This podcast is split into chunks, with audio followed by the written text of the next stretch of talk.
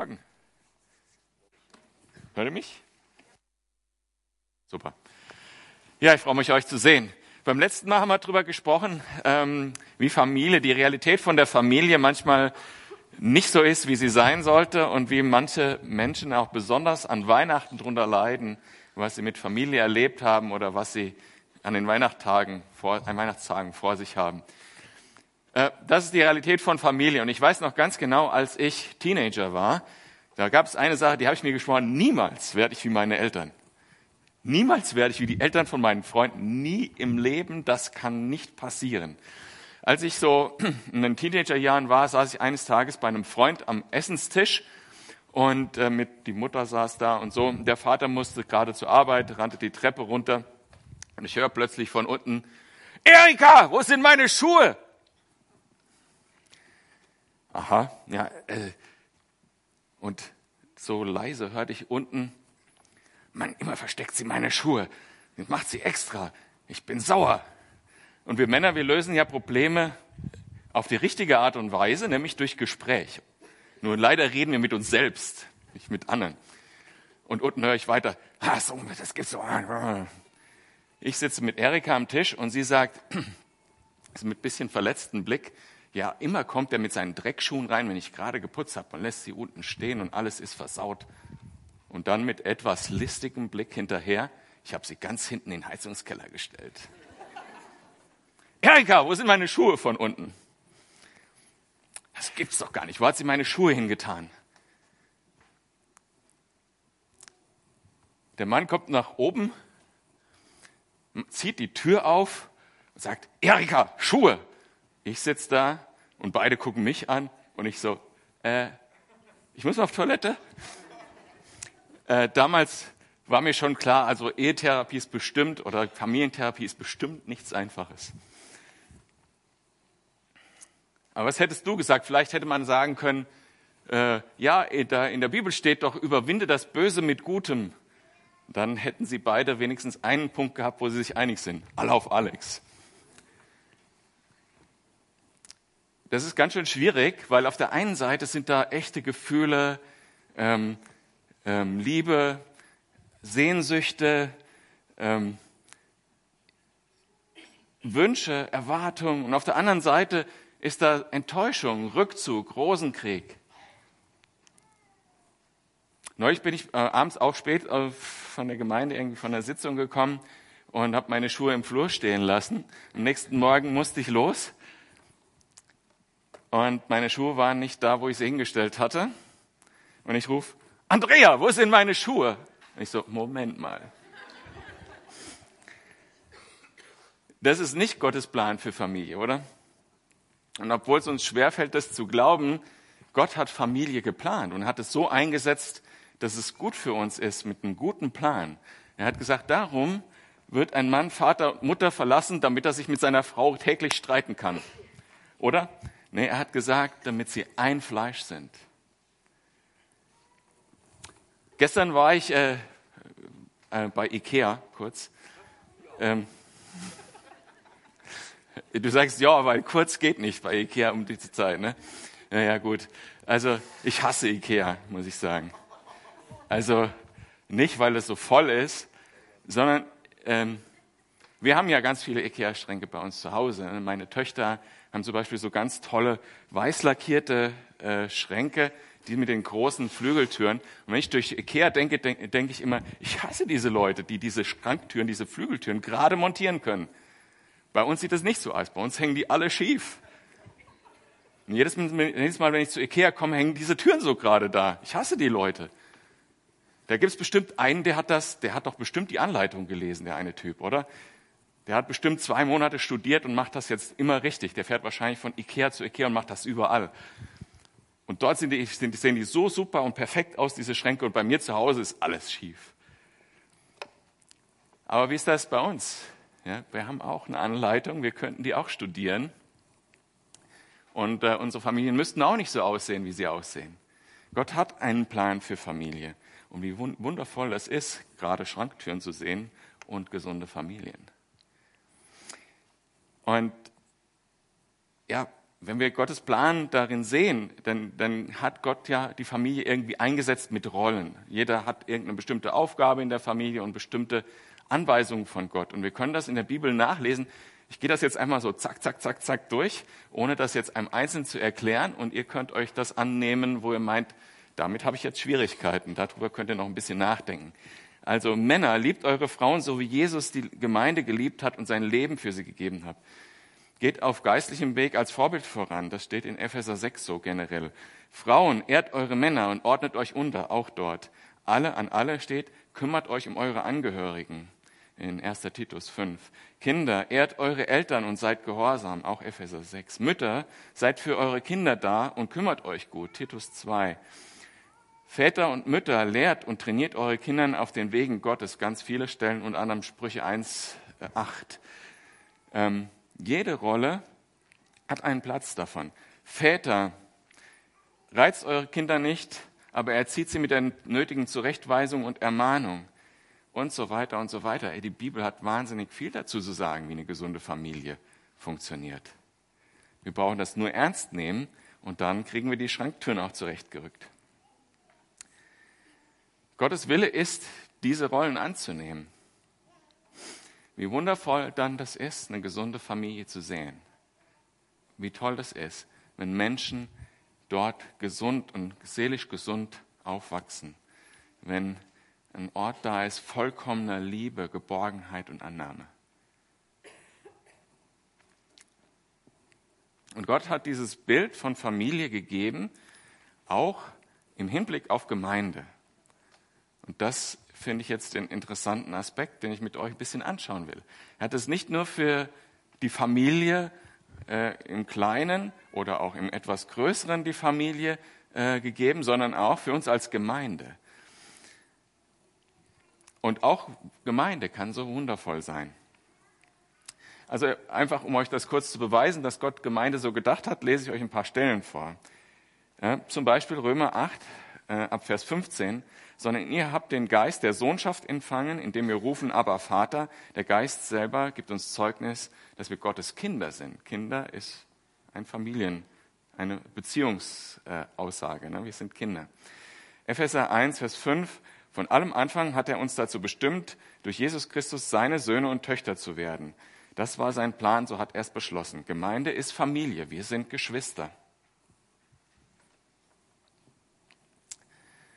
Und Jesus hat es eigentlich noch viel krasser gesagt. Ja.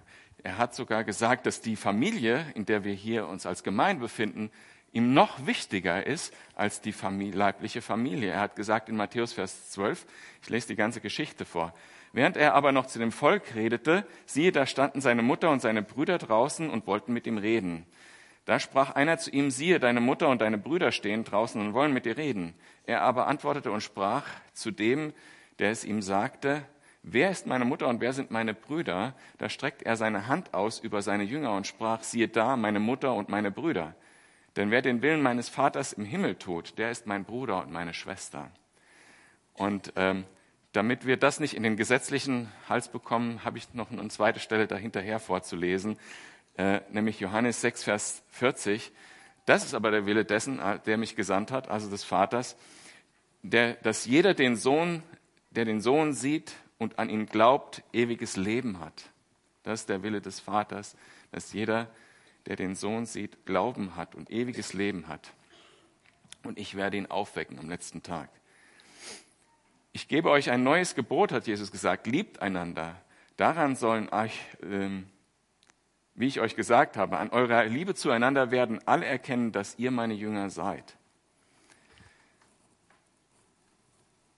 Bei meiner letzten Arbeitsstelle, da hatte ich, ähm, da hatte ich äh, ein Team in Indien. Das heißt, ich war einmal im Jahr war ich in Indien und das war immer im Dezember um die Weihnachtszeit herum. Und dort habe ich auch immer eine Gemeinde besucht. Und als ich da das erste Mal zu einem Weihnachtsgottesdienst kam, da war das so, ich kam dahin, äh, der Pastor begrüßte mich und sagte, wer bist du und so weiter.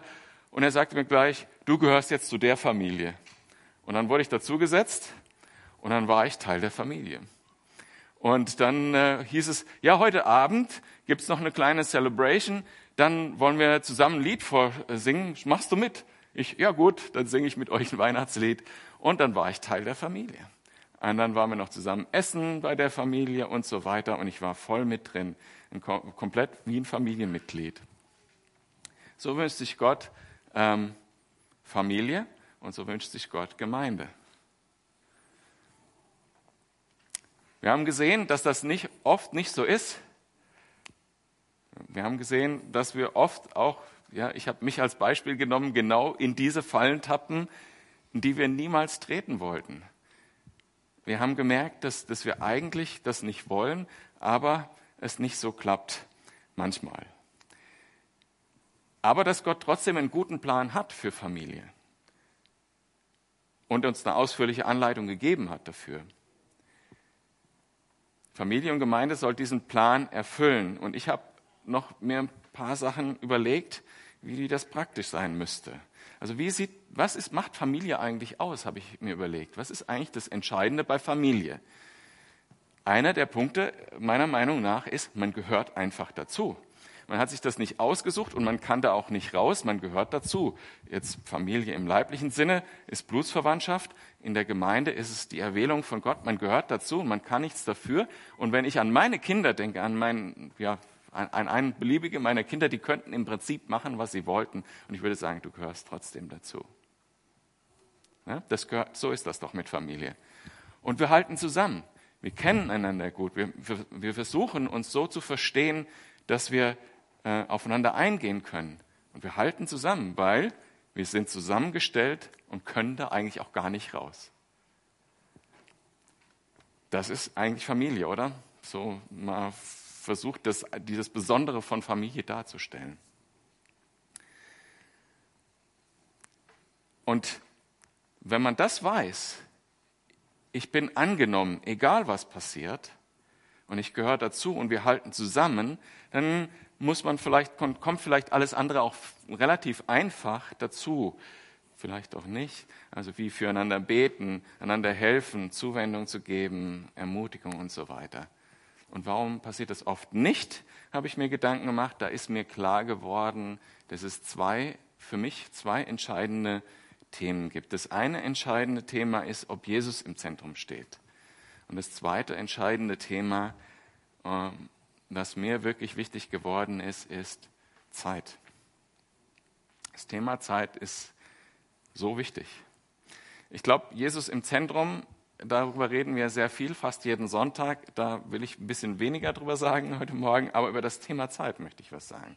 Weil Geborgenheit und Vertrauen und Tiefe kann nur entstehen durch gemeinsame Zeit.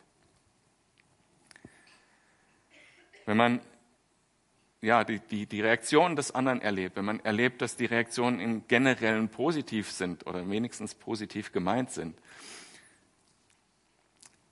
In den, Im letzten Jahr habe ich äh, drei Tage pro Woche in Köln gearbeitet. Das heißt, ich war eben, bin mittwochs morgens in den Zug eingestiegen und war dann äh, freitags etwas später abends wieder da. Das heißt, ich habe dann sozusagen drei Tage zu Hause nicht miterlebt, auch hier in der Gemeinde nicht miterlebt. Und das war äh, so für mich, dachte ich, als ich meinen Job verloren habe, Anfang des Jahres, dachte ich, das ist die ideale Lösung. Drei Tage weg, aber dafür vier Tage ganz da.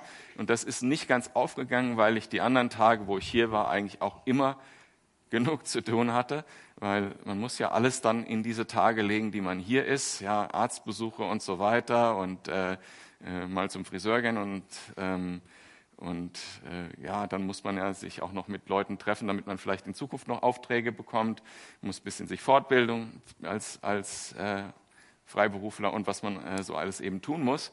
Und dann gibt es noch viel im Haushalt zu tun und dann Gemeindetreffen, die regelmäßig stattfinden. Und ja, und dann ist die Zeit weg und dann habe ich gar keine Zeit mehr. Ich dachte eigentlich, das ist viel einfacher, drei Tage ganz weg zu sein, als fünf Tage zu pendeln und elf Stunden äh, pro, fünf Tage pro Woche elf Stunden unterwegs zu sein. Aber das hat so nicht funktioniert. Und deshalb habe ich jetzt einfach den Glaubensschritt gemacht und habe die, dieses Engagement in Köln beendet und warte jetzt, dass Gott mir vielleicht in Freiburg was gibt, weil ich so die Überzeugung habe, dass wenn man keine Zeit gemeinsam hat, wenn man diese Zeit nicht qualitativ auch gemeinsam hat, dann kann das nicht entstehen, wie Familie sein soll. Weil man braucht Zeit, man braucht zum Beispiel entspannte Zeit. Wo man als Familie zusammensitzt und reden kann, wo die Themen hochkommen können, für die man ein bisschen Anlauf braucht, wo, ähm, wo so dieser geschützte Raum da ist, dass man auch mal was sagen kann, was, äh, ja, was, was einem schwerfällt, wo man sich auch überwinden muss, auch Dinge zu sagen. Man braucht aufregende Zeiten zusammen, Zeiten, wo man gemeinsam was erlebt, wo man gemeinsam ähm, sie erinnert. Dann, das sind die Dinge, über die man wahrscheinlich 20, 30, 40 Jahre später noch erzählt. Weißt du noch damals, ja, als ich mit dir die Waschmaschine dem, äh, hochgetragen habe? So entstehen, auch, äh, so entstehen auch sozusagen Familiengeschichten, die definieren auch eine Geschichte, äh, eine Familie in gewisser Weise. Diese auch geflügelte Worte, die man so hat, ne, fallen mir jetzt gerade bei uns gar keiner so ein. Und wenn, dürfte ich sie wahrscheinlich auch nicht sagen. Und ähm, und auch schwere Zeiten, durch die man gemeinsam geht, wo man sich trägt, wo man sich unterstützt, wo man sich tröstet, wo man sich hilft. Gott will, dass wir Familie sind und dass wir füreinander Zeit haben. Als leibliche Familie mit Vater, Mutter, Kind, aber auch ähm, Oma, Opa, Tante, äh, aber auch als Gemeinde, wo wir auch als Familie berufen sind dass wir das miteinander haben, diese Zeit, diese entspannte Zeit, um uns auszutauschen, diese, diese aufregenden Zeiten, wo wir es gemeinsam erleben, wo der Heilige Geist Dinge tut, diese schweren Zeiten, wo wir einander trösten, wo wir einander unterstützen, wo wir füreinander beten. Wie wunderbar ist das, so eine gesunde Familie zu sehen. Und wie wunderbar ist es, so eine gesunde Gemeinde zu sehen. Und wir haben ja alles, was wir brauchen. Wir haben diese Anleitung von Gott, wo uns diese Dinge ja alle auch nahegelegt werden, wo unsere Herzenshaltung hinterfragt werden, wo gesagt wird, so solltet ihr da dran gehen an die Sache. Und der Rest wird der Heilige Geist schon tun. Und ich habe vorhin einen Vers vorgelesen aus Johannes, äh, da wo ich ein bisschen gestottert habe. Denn daran wird jedermann erkennen, dass ihr meine Jünger seid, wenn ihr Liebe untereinander habt. Das Interessante an diesem Vers finde ich, ähm, ähm, jedermann wird erkennen, steht da. Da gibt es überhaupt gar keine Einschränkung. Da wird nicht gesagt, könnte vielleicht erkennen, sondern jedermann wird erkennen, dass ihr Liebe untereinander habt. Das ist das Zeichen dafür, dass ihr meine Jünger seid. Das ist eine Verheißung, wenn man so will. Das ist etwas, wo Gott schon sagt, das wird passieren, wenn ihr meine Jünger seid. Meine Aufforderung an euch ist eigentlich heute Morgen, lasst euch darauf ein. Und die einzige Geschichte, die man machen muss, ist, dass man das Leben priorisiert nach Gottes Willen. Und da ist der Haupt, die Hauptstellschraube meiner Meinung nach Zeit. Priorisieren der Zeit. Da, an der Stelle kann man tatsächlich was verändern in seinem Leben. Amen. Jetzt machen wir mal äh, so einen kleinen Cut. Jetzt wird es ein bisschen, ähm, wie sage ich, ähm, besinnlicher. Nämlich, äh, wir wollen gemeinsam Abendmahl feiern. Und ich bitte den Sam dazu äh, einzuleiten.